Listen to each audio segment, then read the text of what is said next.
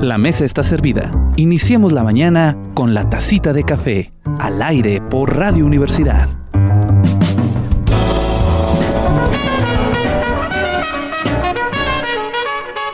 Muy buenas tardes, yo soy Jorge Sadi y esto es La Tacita de Café, contigo cada mañana. Les doy la bienvenida a un programa especial el día de hoy que va a ser un poquito atípico a lo que normalmente estamos acostumbrados. Fíjese usted que eh, les, bueno, primero que nada le mando un saludo a todos los queridos radioescuchas, queridos y queridas radioescuchas que están por 89.5 de FM en Torreón y 104.1 FM allá en Saltillo, Coahuila. Hoy, hoy tenemos un ejercicio de radiodifusión eh, muy interesante. Hicimos uso de la plataforma Teams para platicar con los, alumnos sobre la educación a distancia. Y lo que empezó siendo una plática lo transformamos en un programa de mesa de, mesa de discusión en el cual pues todos están de acuerdo en que es necesario, pero bueno, cada quien tiene su punto de vista y nos presenta las diversas problemáticas que se presentan alrededor de la educación a distancia. Así que va a escuchar usted a los estudiantes de comunicación de octavo de semestre que ya van para terminar, les falta un semestre más de la materia de edición de programas de la Facultad de Ciencias Políticas y Sociales de la Universidad Autónoma de Coahuila. Así que pues es una, eh, una innovación que hacía mucho tiempo no implementaba en este programa y que hoy se dio la oportunidad y que con permiso consensuado de ellos vamos a escuchar eh, a partir de, la entrada a nuestra sección que se llama Charlas de Café.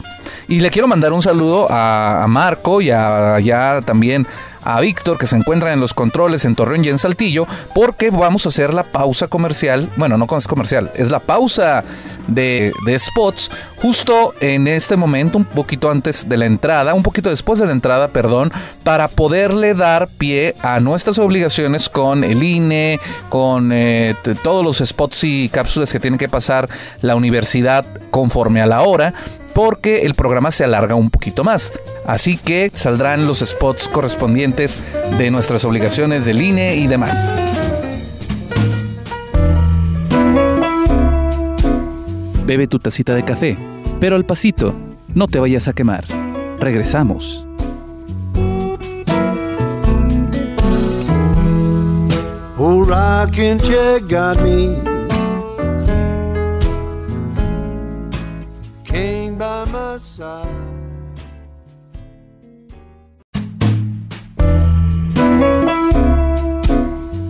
Un sorbo más. La tacita de café sigue al aire.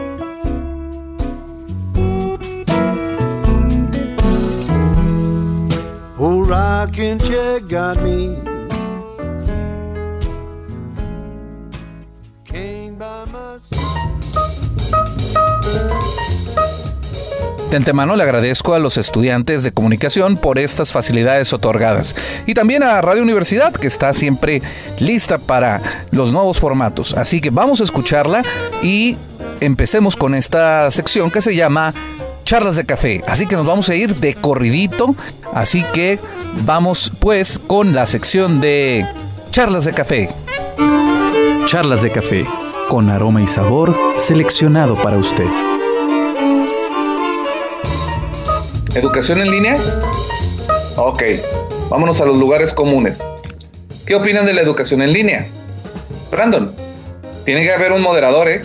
De la educación en línea, eh, tantos pros y contras. Una de las ventajas es que ya no estás con el pendiente de que te levantas y dices, ya voy tarde a la escuela, ya voy a llegar media hora tarde, ya no, ya no existe ese pendiente, ahora simplemente pongo mi alarma media hora antes y sin problemas estoy en clase puntualmente. Esa es una de las ventajas. Ok, tú lo ves como una ventaja, perfecto. Diana Laura. Pues que no todos tienen, por ejemplo, internet, entonces no todos pueden conectarse ni ver las clases o estar al pendiente de las grabaciones o de las tareas, entonces se crea esa este, ay, no sé si brecha digital o, pues ya. Ah, brecha digital, brecha socioeconómica. Estás tratando de decirnos que eh, la condición social y eh, socioeconómica de los diferentes alumnos que entran en una universidad, por ejemplo, pública, pues va a limitar el acceso o no acceso a la educación de una manera distinta a cada quien. Brandon lo ve como una ventaja porque tiene computadora en su casa con internet y puede utilizarlo en el momento que él quiera, solo se levanta en, este, y se pone una playera encima y está listo para, para tomar clase pero ya no implica un gasto en el autobús, ya no implica un gasto en tiempo de despertarse antes. Tú nos dices que, bueno, además de ese gasto, pues está el gasto de la computadora, el gasto del internet, pero Braulio, ¿qué tienes que decirnos al respecto? Bueno, de lo que decía Copper, de que a muchos, bueno, Brandon, a muchos se les hace, a muchos se les hace mucho más fácil estar simplemente en la computadora, no tanto por los recursos, sino por la facilidad. Pero ya aunque tengas los recursos, a mí me pasa que se me está haciendo más difícil, más pesado, tanto que, o sea, mi cama está literalmente atrás de mí, de donde estoy ahorita. Entonces también queremos ver de todo eso de si es mejor o es en contra, dependiendo de, de qué lado estás, cómo lo ves. Ok, Brandon levantó la mano y ahorita por alusión voy a él. Eh, pero ah, ¿Es Braulio o Brandon? Porque en una me parece Braulio y en otra me parece Brandon. Pero bueno, nada más voy a hacer un comentario respecto del. Brandon, eh, voy a hacer un, comentario respecto a lo que está diciendo Braulio, que es la invasión del espacio privado que se ha convertido en espacio público-privado y que eh, la, la división de las tareas del hogar ya es una línea muy tenue entre las tareas del, del, de la escuela o del trabajo, el home office, ¿no? Entonces estamos, estamos viviendo una situación en la cual hay una, eh, una delgada línea entre el espacio de trabajo con el espacio personal que ya se convirtió yo creo que no en una línea, sino en, un corredor. Eh, A, estoy durmiendo, B, estoy transmitiendo. Entonces, creo que eso es lo que trata de decirnos Braulio. Brandon levantó la mano y quiere decir algo y ahorita yo les leo lo que dice Luis. Brandon, adelante. Sí, eh, otra de las cosas que me gustaría tocar es en mi experiencia la, las clases obviamente forzosamente han cambiado de formato y, y en un principio a se me complicaba el entendimiento al 100% porque no falta que el internet de tal persona esté fallando, el internet del profe esté fallando o que el audio no se escucha. Eso es muy común que en, las presentaciones de video o cosas así, el audio no se escucha, entonces tenemos que, o sea, se pierde tiempo tratando solucionar el problema y obvia, o sea, es, eh, o sea, obviamente eh, era obvio que eso iba a pasar porque pues ningún preparado, pero esa es una de las cosas, por así decir, negativas que la educación en línea ha traído, como que eh, la desviación de la atención muy fácilmente. Como yo en este momento que estoy tratando de concentrarme en escucharte a ti, pero responderle a la persona que está en el chat. Y al mismo tiempo tengo la música que me gusta acá, está mi gata pasándose por este lado, se dispersa la atención en, en internet pero ¿están preparados los jóvenes de ahora para ser multiformato? Yo he escuchado muchas veces que los jóvenes pueden estar en el chat y leer y hacer y decir y, hacer la tarea al mismo tiempo y que no tenían ningún problema, pero realmente no tienen ningún problema. Este, si nos puedes decir algo, Misael o Gerardo. Sí, mm, considero que a pesar de que está la, la plataforma que queramos, Android, Windows, la parte de multitask, no es precisamente que la computadora esté mostrando en su interfaz de en su interfaz gráfica que se vean todas las tareas al mismo tiempo. No se va a poder porque efectivamente es como tratar de poner atención a, dos personas hablando. Bien, ok, sí, nos permite un multitask, cualquier plataforma que nosotros pensemos, pero volviendo a la parte de educación en línea, es un, es un tema todavía en pañales. Entonces, la, el que esté en pañales implica todavía que estamos ante una brecha, como lo acaba de decir Diana Laura. Al inicio, para poder tener WhatsApp, teníamos que tener nuestro celular cargado de datos. Ahorita ya hay muchos planes telefónicos que lo están brindando gratis y esperemos que se llegue a un convenio con las diferentes compañías telefónicas para que esto sea un beneficio que por saldo no vaya a beneficiar unos cuantos y a perjudicar a otros o por lo menos que si se está pagando el servicio que ya está incluido al igual que al igual que las plataformas redes sociales por ejemplo ese WhatsApp Facebook que están de manera gratuita en el plan de datos que se está que se está comprando. De esa manera no tendríamos que hacer un gasto extra o no habría ahora sí que un problema menos que tratar, pero como esto apenas se están dando cuenta realmente de cuáles son los problemas y cuáles son los beneficios que brinda, pues hay muchísimo terreno todavía que explorar en esto. Bueno, este ante tu comentario sobre que esto de la educación en línea es muy nuevo y no había sucedido y no estamos preparados, hay una parte de que es verdad y una parte que eh, sería prudente tener eh, otras áreas de, eh, de búsqueda, porque las, los primeros antecedentes de la educación en línea vienen desde el siglo XVIII, cuando se empezó a estudiar por correspondencia. No había un contacto directo con los profesores más que por carta. Ahora, la educación en línea en México empezó realmente a partir de los años 90 entonces hay un antecedente de educación, de e-learning, de b-learning y de diferentes tipos de educación en línea.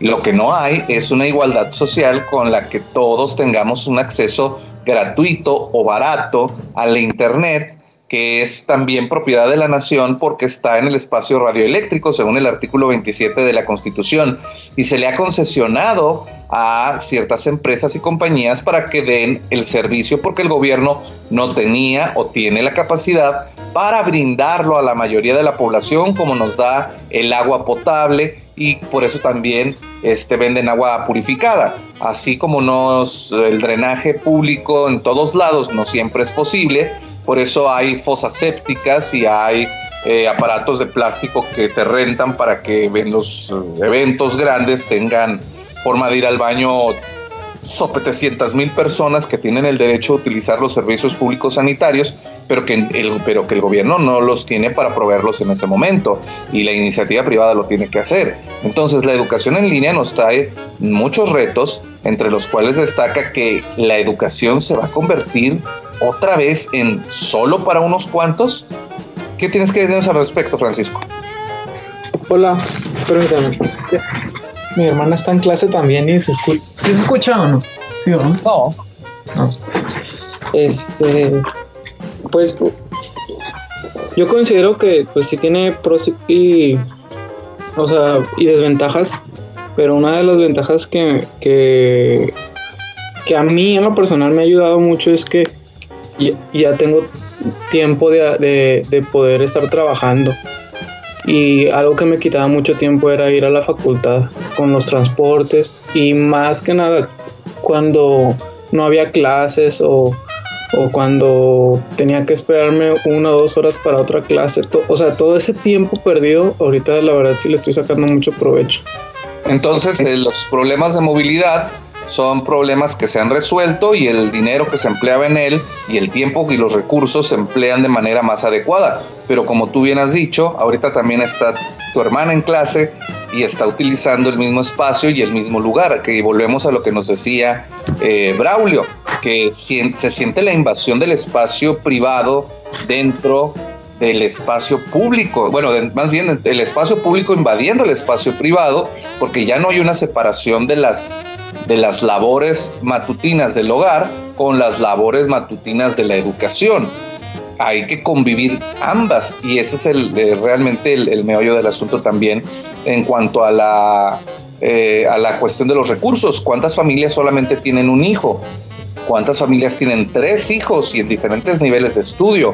¿Cuántas computadoras necesitas? ¿Cuántos, eh, bueno, qué calidad de internet requieres para que los tres estén funcionando?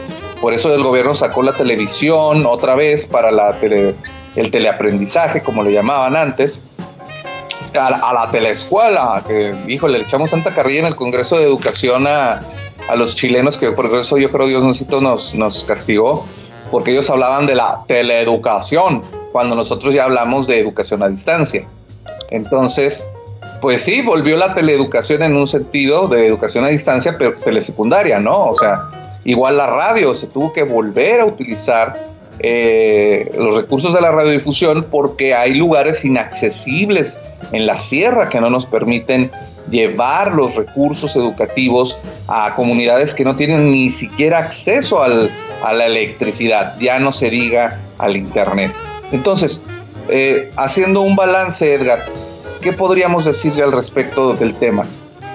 Mm, a lo que he escuchado, pues en cierta parte tiene razón respecto a que no es como, ahorita no está como para todos, porque no todos tenemos, eh, desafortunadamente no todos tenemos acceso eh, al internet o como usted dijo, ni siquiera hay gente que tiene acceso a, a luz, que, sí, que suena increíble, pero o sea, sí pasa, ya que pues oh, pusieron eso de la TV y está en Canal Luz, pero pues dice que no tiene ni siquiera para una televisión, para, para luz, pues cómo le está haciendo en estos momentos, ¿sabe? O sea, como nuestra realidad sí nos lo permite, gracias a Dios, pero pues en otra realidad de otra gente, de otros pueblos, pues, pues desafortunadamente no. Entonces por esa parte siento que sí está bastante, bastante grave porque pues no nos estamos poniendo como en, en sus zapatos, ¿sabes? Pero a ver, profe, dígame. Porque, perdón, le apreté al de la manita en vez de apretarle al de ver quiénes están en, en la clase. Sigue, sigue. Ah, ok. Y pues siento que hablando de balance, pues ahí no hay un balance, o sea, ahí ya hay gente que sale perdiendo. Porque también pues aquí, aquí mismo con mis compañeros había gente que no, que no tenía acceso con su correo institucional, o sea que había muchas trabas para poder entrar. Y pues también eso está feo, ¿sabes? Porque era como que, bueno, pues si no tienes tu correo, pues no puedes entrar y bye. Eh, repruebas o, te va mal. Entonces, pues sí hay muchas complicaciones, o sea, hay muchos factores, el, internet, eh, no sé, o sea, son cosas que a lo mejor no están en nuestras manos, pero nos terminan, nos terminan afectando. Bien, y precisamente esto que nos vienes a hablar, Edgar, eh, sobre la brecha, eh, recalcando lo que tus compañeros ya han comentado sobre la brecha digital, la brecha económica, eh, la, en la sociedad del conocimiento también hay una brecha de conocimiento entre los que son eh, usuarios o como les llaman nativos de Internet y los que no lo son. Yo, yo creo que les falta incluir una parte de la ecuación. El otro día en un eh, programa de radiodifusión a través de Twitter hicieron una pregunta que, que era sobre precisamente el tema que nos versa el día de hoy, la educación a distancia. Y en ese tema eh, metí una pequeña variable que incluso hasta me la retuitearon, que creo que también les está haciendo falta en esta mesa de diálogo. El maestro. Los maestros son más antiguos que ustedes en muchos casos. El maestro está gastando su electricidad, su internet y tiene que adaptar el conocimiento que tiene él, que antes exponía de cierta manera, al mundo de Internet, que para muchos de ellos, sobre todo los de mayor edad y, o los de más rezago en cuanto al uso de las nuevas tecnologías, se está convirtiendo en una odisea. No veamos el caso ahorita de UGED, pero tomémoslo en consideración. La frustración de la maestra es porque en su, eh, en su paradigma de tienes que llegar a tiempo a clase, es más importante llegar a tiempo y ser puntual, porque es un valor, que, el que la propia necesidad de la persona de tomar la clase en una situación de contingencia. Entiendo el punto de vista del alumno y entiendo el punto de vista del maestro, pero ahorita hemos escuchado exclusivamente los puntos de vista de ustedes mismos que conciernen a su preocupación. ¿Qué está pasando con las escuelas y los docentes? Misael. En cuestión de qué con los profesores en cuestión de conocimientos y habilidades al momento de ofrecer las clases? Puede ser, si eso es lo que, de lo que nos quieres hablar, adelante.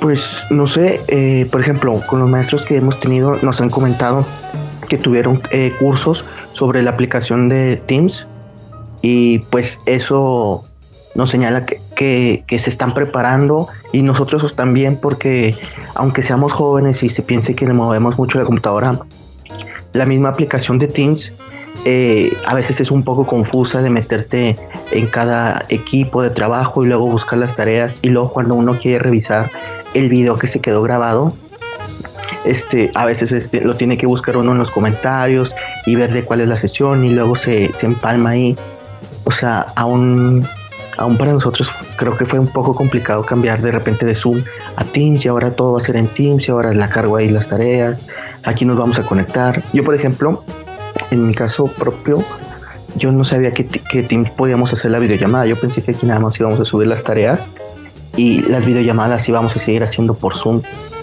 Como si fuera un Moodle. Exacto. Tú veías a Teams como un Moodle. Así es, tipo Google Class.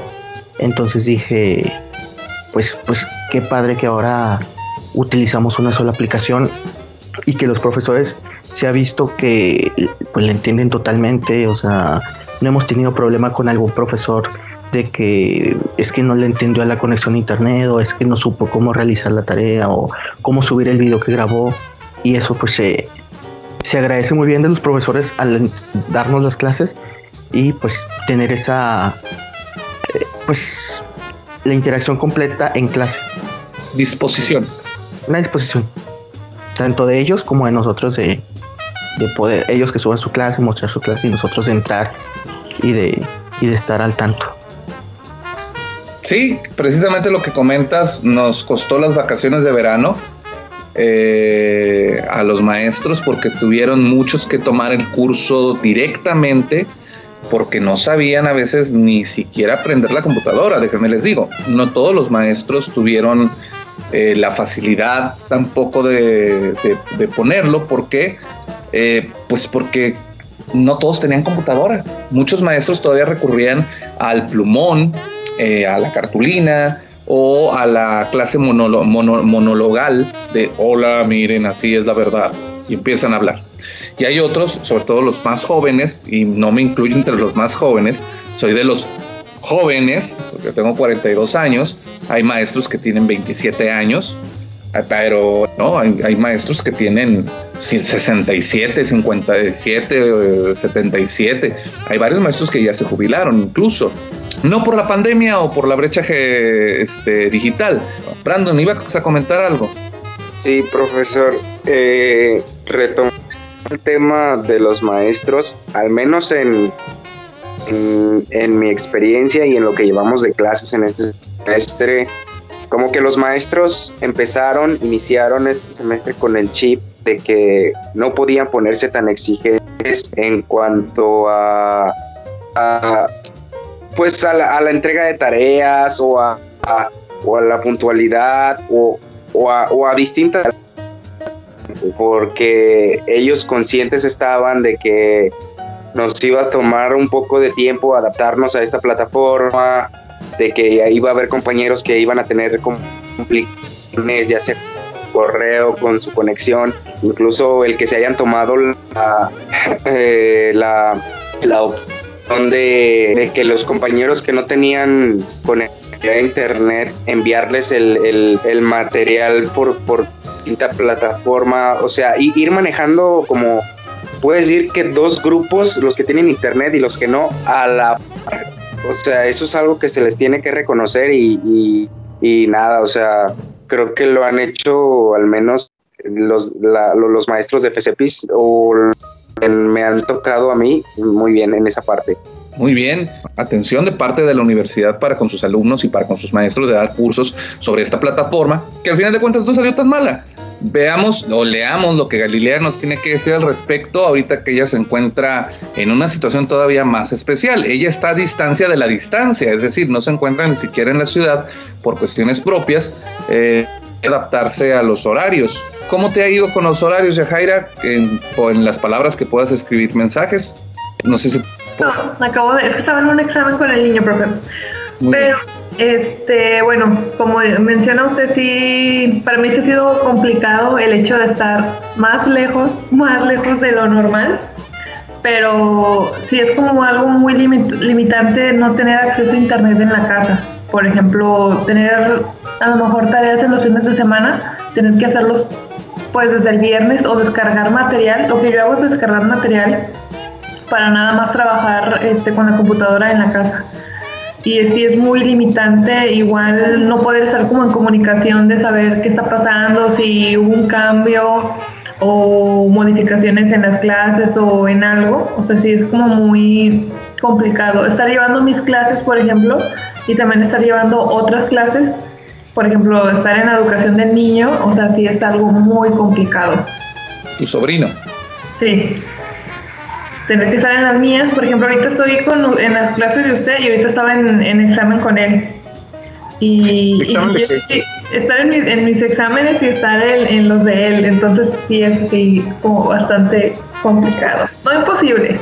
Pon, ponnos en contexto, ¿el niño qué edad tiene o en qué nivel está? Está en kinder kinder. ¿Les ponen examen en el kinder? Sí, profe, ahorita va a tener examen de lectura. Eso es sacrilegio. El kinder era para divertirse. Bueno, bueno, no sabía eso, ¿eh? Examen de kinder. Bueno. Como está en, en, un, en la escuela de Texas, o sea, todo es en inglés. Entonces tiene que aprender a leer en inglés y tengo que estar ahí y luego los profes no dejan que los papás se acerquen, o sea, quieren escuchar a los niños leer. Entonces el viernes yo tuve, yo tuve examen y él también, entonces estaba como que aquí y allá. Pero sí es complicado también. Y igual, o sea, hacer todas las tareas de él el viernes para el fin de semana no tener nada porque pues no hay internet. Literal. Sí. Pero sí es complicado. Y, y, algo que, que mencionaron en, en la junta de los papás fue que o sea, se siente uno como impotente de que toda la responsabilidad de la educación de los niños pues está en, las manos de los papás. Y hay papás que no tienen como paciencia o el tiempo. Y, pasa lo mismo con nosotros, o sea, depende del, estudiante, o ser autodidacta, autónomo y, aprender. Eh, yo siento que ustedes nada más están como orientándonos a, a los conceptos, pero ya depende mucho de nosotros. Dándoles. Exacto. Y en cuestión, en cuestión del el trabajo en equipo, profe, si era difícil en presencial andar, perdón la palabra, pero atrás de, de varias personas, de algunos compañeros, ahorita en línea es peor porque, o sea, pueden poner el pretexto de no tengo internet o no estoy disponible y es complicado, o sea, trabajar en equipo a distancia. Claro, claro, y te entiendo Galilea porque bueno, eh, como bien comentas, estando a distancia es más difícil, mucho más difícil el mantener el control o el orden de un grupo de trabajo que estando presencial. Y hay cosas que se tienen que decir de la cara y que tienes que sentir a la persona y ver su actitud y entenderla. Y el, la limitante de la foto o del puro micrófono o el limitante de no sentir la reacción verdadera de la persona. O sea, el 70% de nuestra, de nuestra comunicación depende del lenguaje no verbal. Sí. Entonces, es complicado, es complicado y lo entiendo. Complicado. Y eso también nos lleva, este, Gerardo, precisamente al tema con el que iniciamos. La educación a distancia es un recurso que se está utilizando por ahora sí que por cuestiones extraordinarias. La pandemia nos vino a adelantar el futuro, porque a final de cuentas esto ya se venía manejando desde hace muchos años. Eh, ya se había, ya, había cursos en línea, la UNAM ofrece sociología, este, composición musical, cosas que tienen la facilidad de ser en su mayor parte teóricas que prácticas, pero ¿Qué nos está pasando ahora con las materias prácticas y con los, los facilitadores, que en teoría que debemos de ser nosotros, y el compromiso y la responsabilidad del alumno para con la clase. Bueno, los padres de familia en niveles básicos están dándose cuenta que los maestros ganamos muy poquito, pero en nivel superior el alumno tiene mayor responsabilidad en sí mismo y ahorita ya lo está entendiendo o no lo está entendiendo o lo ven injusto. Gerardo. ¿Me podría repetir por favor esa última parte acerca de la justicia hacia con los padres de familia y su participación en, en la clase? Sí, eh, comentaba, los padres de familia se han dado cuenta que el trabajo del docente es muy importante, es muy difícil y es muy demandante. Y ellos creen injusto que ellos tienen que cargarse de la educación de sus propios hijos, porque para eso está la escuela. Entonces, ellos están en lo correcto, están en lo incorrecto.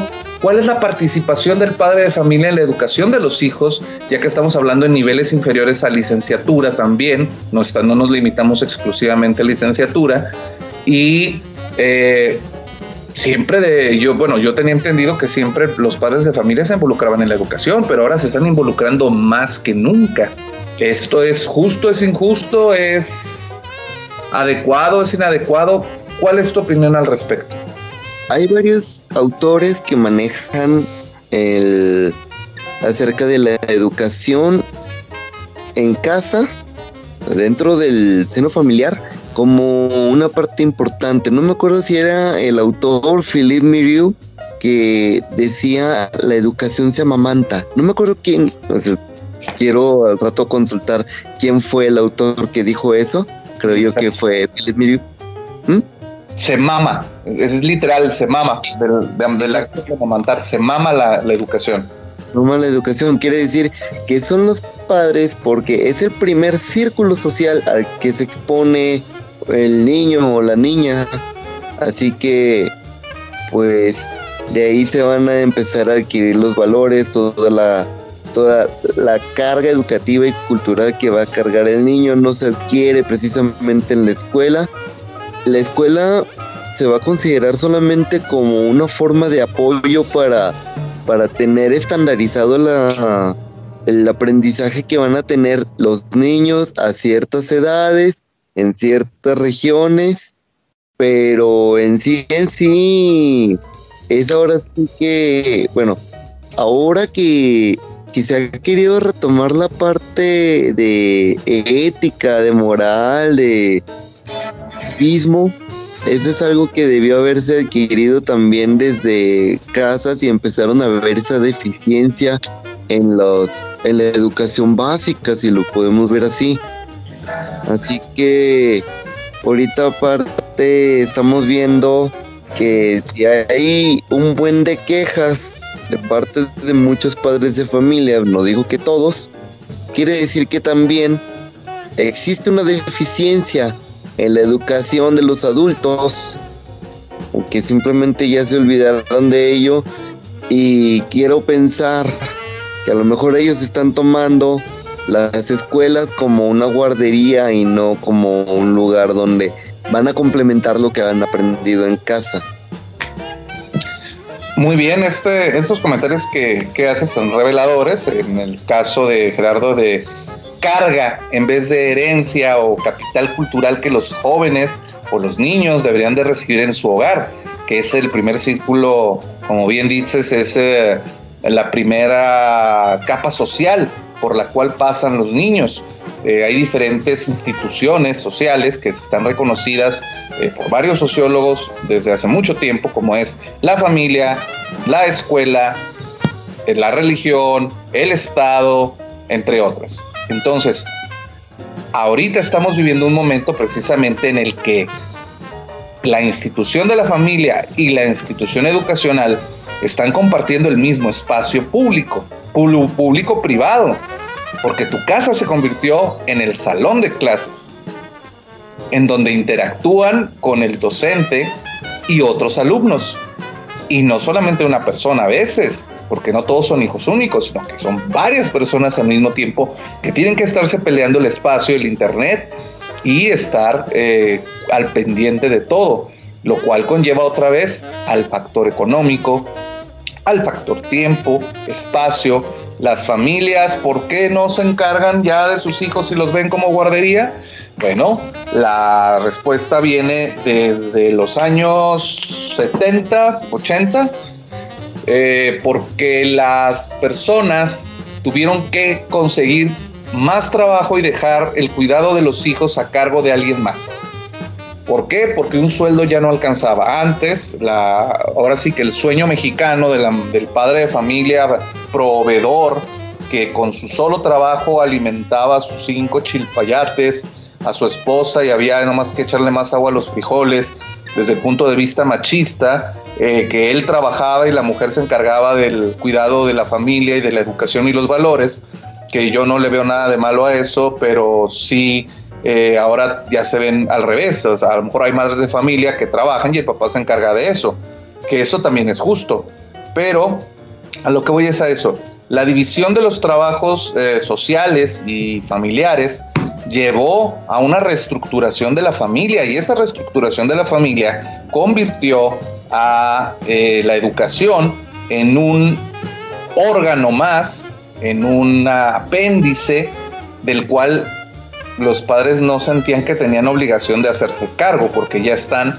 en jornada laboral el padre, en jornada laboral la madre y el hijo está en su jornada estudiantil.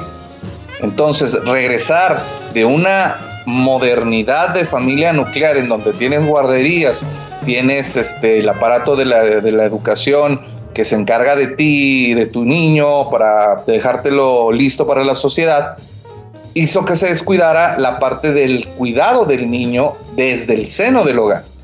También este, algunas teorías psicológicas en donde dicen que los niños se trauman y les hace daño que los papás les impongan disciplina y respeto, este, evidenciado por ejemplo en la ley chancla ahora. Eh, claro, yo no estoy de acuerdo con que le metan un cigarro en, la piel a un niño, pero eh, también creo que le quitan la autoridad al padre de familia con sobre la educación de sus hijos. Y es algo muy complicado. No estoy diciendo que esté a favor o en contra, solamente estoy poniéndoles ahorita en la tela de discusión el ámbito familiar y cómo ha tenido que adaptarse a la pandemia, a la economía y a la educación. Galilea nos dijo algo en el chat que dice, Profe, ahora imagínese las mamás que trabajan en línea y tienen tres niños que asisten a clases a la vez. Exactamente, las mujeres eh, que se encargan de su hogar y además trabajan y además tienen hijos en la escuela y que los hijos no están en edad de autos de ser autosuficientes. Ustedes sí.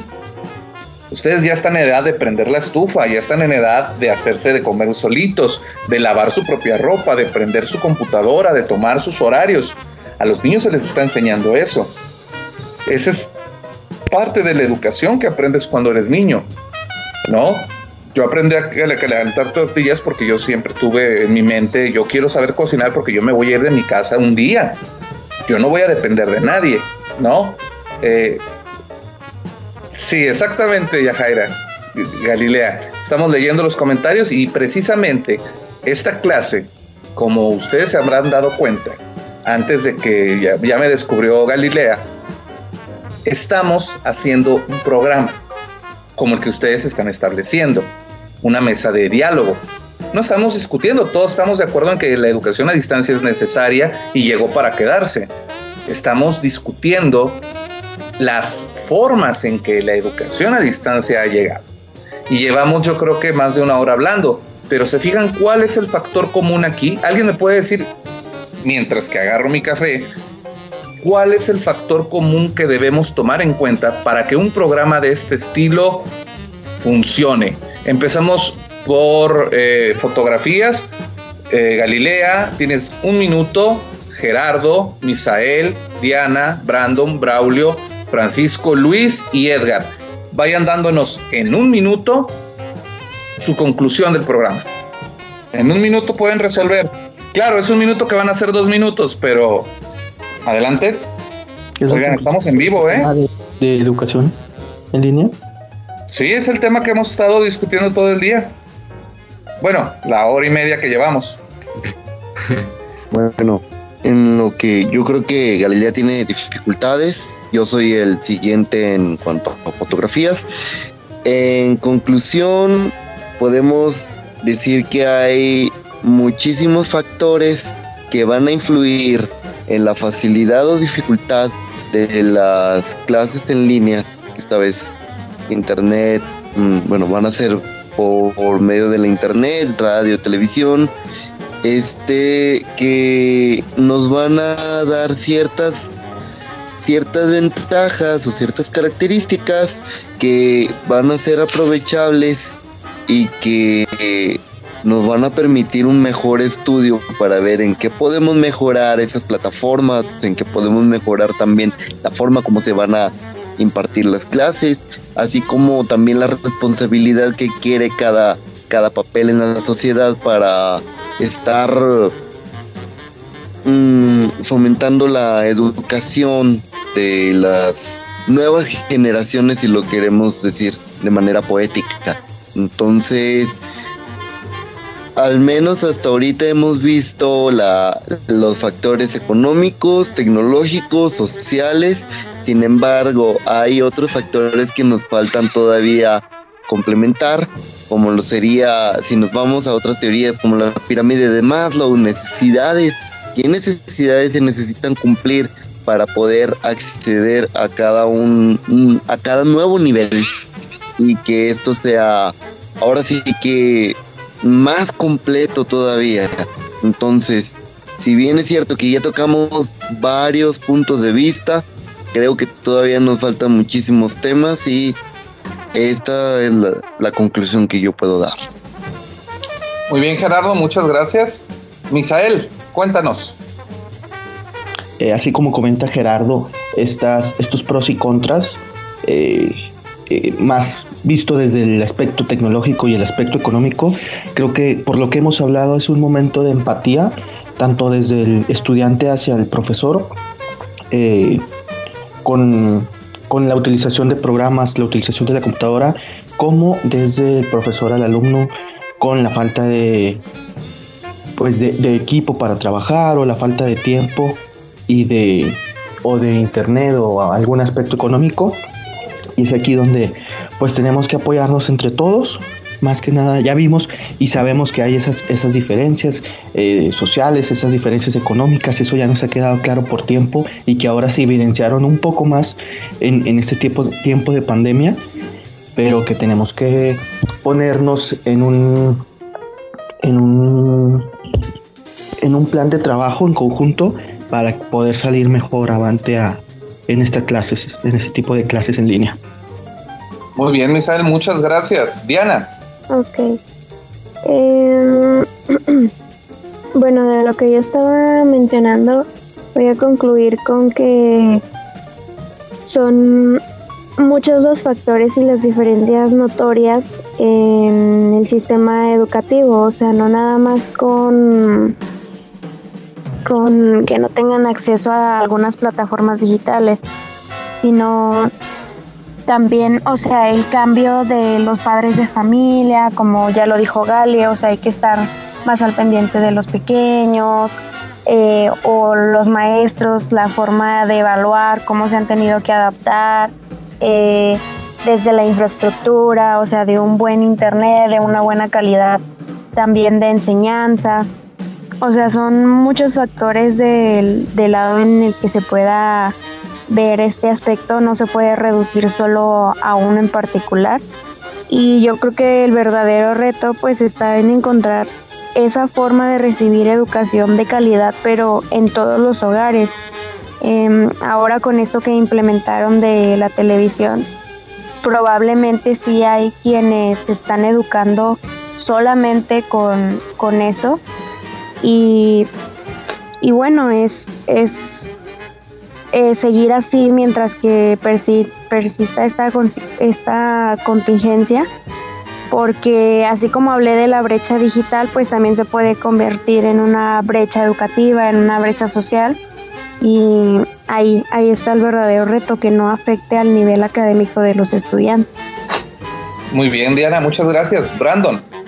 Bueno, a mí me gustaría concluir con mensaje para los alumnos y para los maestros, decirles que le sigan echando muchas ganas, que, que sigan adelante y que no desistan, que traten dentro de sus posibilidades obviamente de mantenerse conectados, de, de no perder la, el interés por sus clases porque sé que hay muchas personas que quizás pueden decir, ok, bueno, vamos a hacerlo por mientras, esta educación va a ser por mientras en lo que regresamos a clases, pero estaría muy bien que entendieran que, que sí, quizás esto va a terminar ya próximamente, pero vas a salir con un conocimiento muy bueno que si no hubiera sido quizás por la pandemia, por esta crisis, no hubiéramos tenido. Entonces, eh, me gustaría que entendieran eso, que, que, es un, conocimiento muy valioso con el que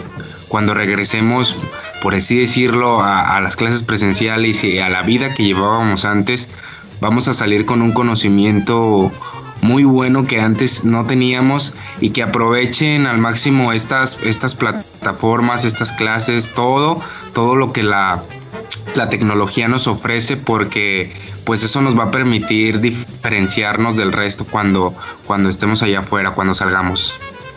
Muy bien, Brandon. Muchas gracias. Precisamente el, sacar lo positivo de la pandemia siempre es, es bueno, eh, porque lo negativo todo el mundo lo señala. Braulio. Sí, bueno, y más, bueno, tomando un poco de lo que ya dijeron, a excepción de Brandon, que fue más un mensaje emotivo de los factores, más que los factores, influye más la percepción de cada uno. Como ya hemos estado diciendo, a uno se les hizo más pesado, a uno se les está haciendo más fácil y otros pues ni siquiera pudieron con esto, que el semestre en el que estamos ahorita ya, ya no están con nosotros. Y pues es depende de cómo lo veas. Si lo ves como un reto, pues vas a tener un mayor aprendizaje y una sensación de superación hacia, hacia ti mismo. Si lo ves como una facilidad o como algo que simplemente tienes que hacer, pues puede que no sea tan satisfactorio a final de cuentas para ti, porque no, no tienes como que una cierta motivación hacia hacer algo o terminar algo o demostrar nada más que estás haciendo y que estás pudiendo contra una pandemia mundial, es lo que yo diría. Muy bien, Braulio, siempre es importante entender que el factor económico también es, eh, ahí el anímico, también es, son muy, importantes porque a final de cuentas eh, la pandemia nos trajo una depresión y la depresión tiene que ver con la falta de el contacto humano y eso afecta en todas las áreas de, de nuestra vida como ahorita en educación a distancia. Francisco, hola. Francisco Javier. Ah, eh, profe, un segundo, permítame.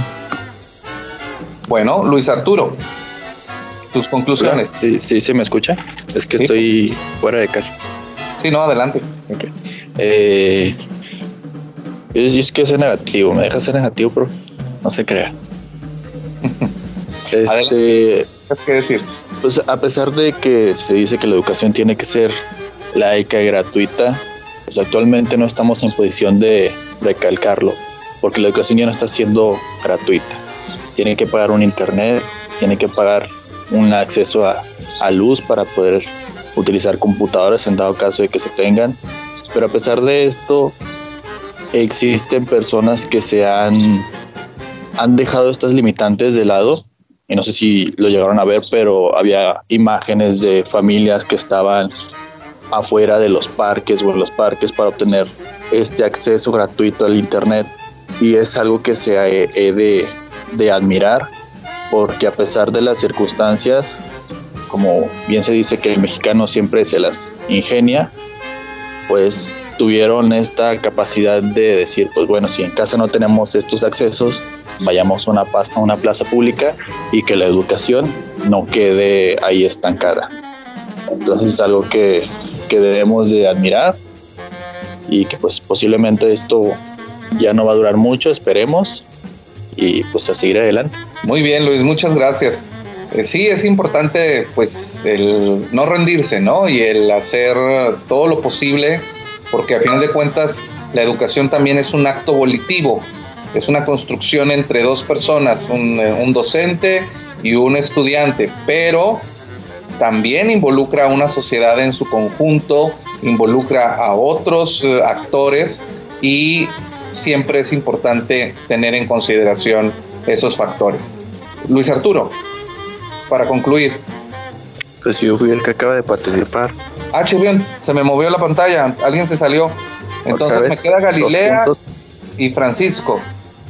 Ah, ok, este, sí, bueno, yo creo que, que eh, esto nos va a ayudar mucho porque, pues, va a ser un antes y un después en el uso de las tecnologías. Y, creo que eso va a ser muy, muy bueno porque antes se usaba mucho el pretexto de que no, se podía, por miedo, no mucha gente no se atrevía a, utilizar eh, las ventajas de la tecnología y creo que ahorita muchas personas se han dado cuenta que no es tan, tan complicado el uso, el uso. La obtención pues ya, es otro tema.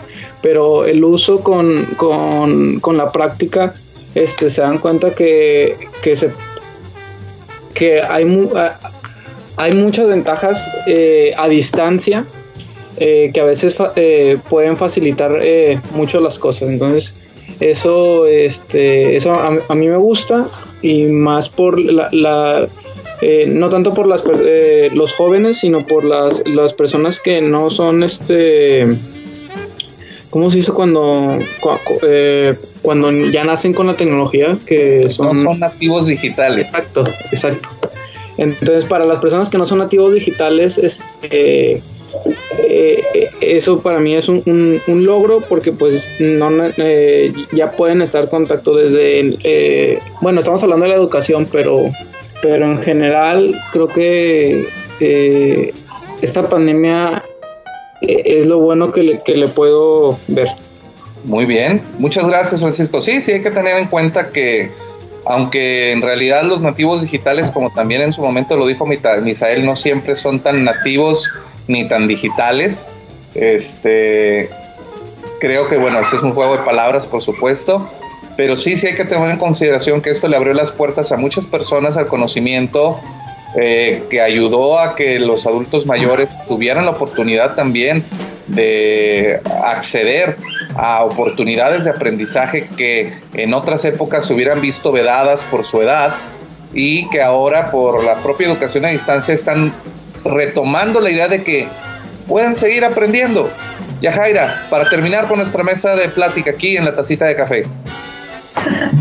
Bueno, eh, recapitulando los comentarios de los compañeros, yo puedo mencionarles que efectivamente en este momento estamos pasando por, por una situación bastante, ¿cómo se puede decir? Notoria con respecto a la preparación o el contacto que tiene la sociedad mexicana con respecto a las tecnologías.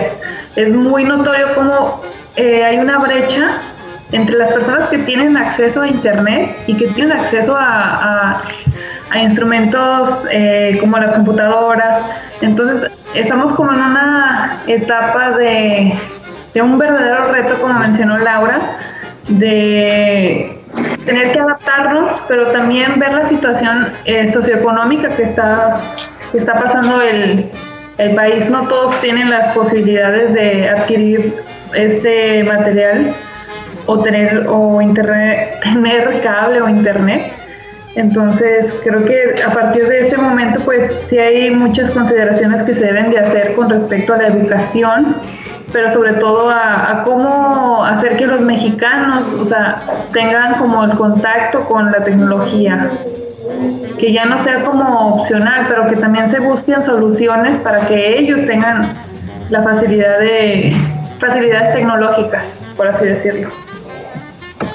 Muy bien, Galilea, y de hecho, precisamente tomando en consideración a otros medios de comunicación, nos han mostrado cómo hay maestros que eh, le han dado su dedicación y su vida, incluso porque la han puesto en peligro, al llevarle los cuadernos de trabajo hasta su casa a los alumnos, a recibirles los cuadernos de trabajo para revisarlos en zonas este, marginadas. Si en lo, si en lo urbano eh, lo sentimos eh, difícil, imagínate ahora en lo rural, imagínate en las áreas eh, comunitarias, imaginemos en los lugares este, de Torreón, en los, no en los suburbios, sino en la periferia. Entonces, hay que tener en consideración una gran cantidad de factores y creo que todos y cada uno de ustedes han tocado algún factor que les parece importante y que es muy importante y que nos va a permitir a todos y a cada uno de nosotros entender mejor una problemática que pero que también es una oportunidad, es una nueva forma de entender la realidad, es la famosa nueva realidad en la cual nos tenemos que adaptar hasta que empiecen, eh, por cierto que en, ahorita en Twitter acaban de salir que en México en octubre va a empezar la fase 3 de pruebas de COVID Así que posiblemente para el año que entra ya tengamos una mejor eh, solución, una respuesta, una vacuna, un tratamiento o algo que nos ayude a escapar de esto. Pero como bien decía Brandon, que ahorita se me desapareció de la, de la pantalla, eh, creo que esta es la educación a distancia, es algo que no nos habíamos metido, que ya nos metimos, que ya nos gustó, que ya entendimos que ahí tienes ciertas utilidades pero también nos dimos cuenta del valor de la presencia física y de las personas que están involucradas en el proceso educativo, como son los docentes, los administrativos, los manuales, eh, o sea, la gente que hace la limpieza en el salón, los propios compañeros, la, la camaradería y muchos otros factores más. Entonces, creo que por hoy la tacita de café termina su transmisión y le agradece a sus alumnos del octavo de comunicación, de edición de programas, el haber estado en esta mesa de diálogo sobre educación a distancia. Quiero agradecerles a todos, a cada uno de ustedes por el haber estado con nosotros esta tarde eh, de tacita de café. Ya sé, en las mañanas es el café, pero ustedes saben que por la pandemia cambiamos el horario del programa. Y quisiera que todos pudieran decirle rápido adiós u hola a nuestros queridos radioescuchas que están por 89.5 de FM en Torreón y 104.1 FM allá en Saltillo, en www.radiowadec.com y así por los que nos van siguiendo en las diferentes redes sociales.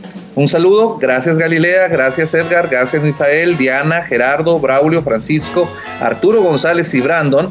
Les agradezco enormemente su participación eh, consensuada en que esta pequeña clase virtual que tuvimos como práctica de, radiodifusión pueda ser utilizada en vivo, en directo el próximo viernes y que ustedes mismos se escuchen a través de las ondas gercianas de Radio Universidad, donde los lobos de verdad estamos. Muchas gracias, nos escuchamos en la próxima tacita de café.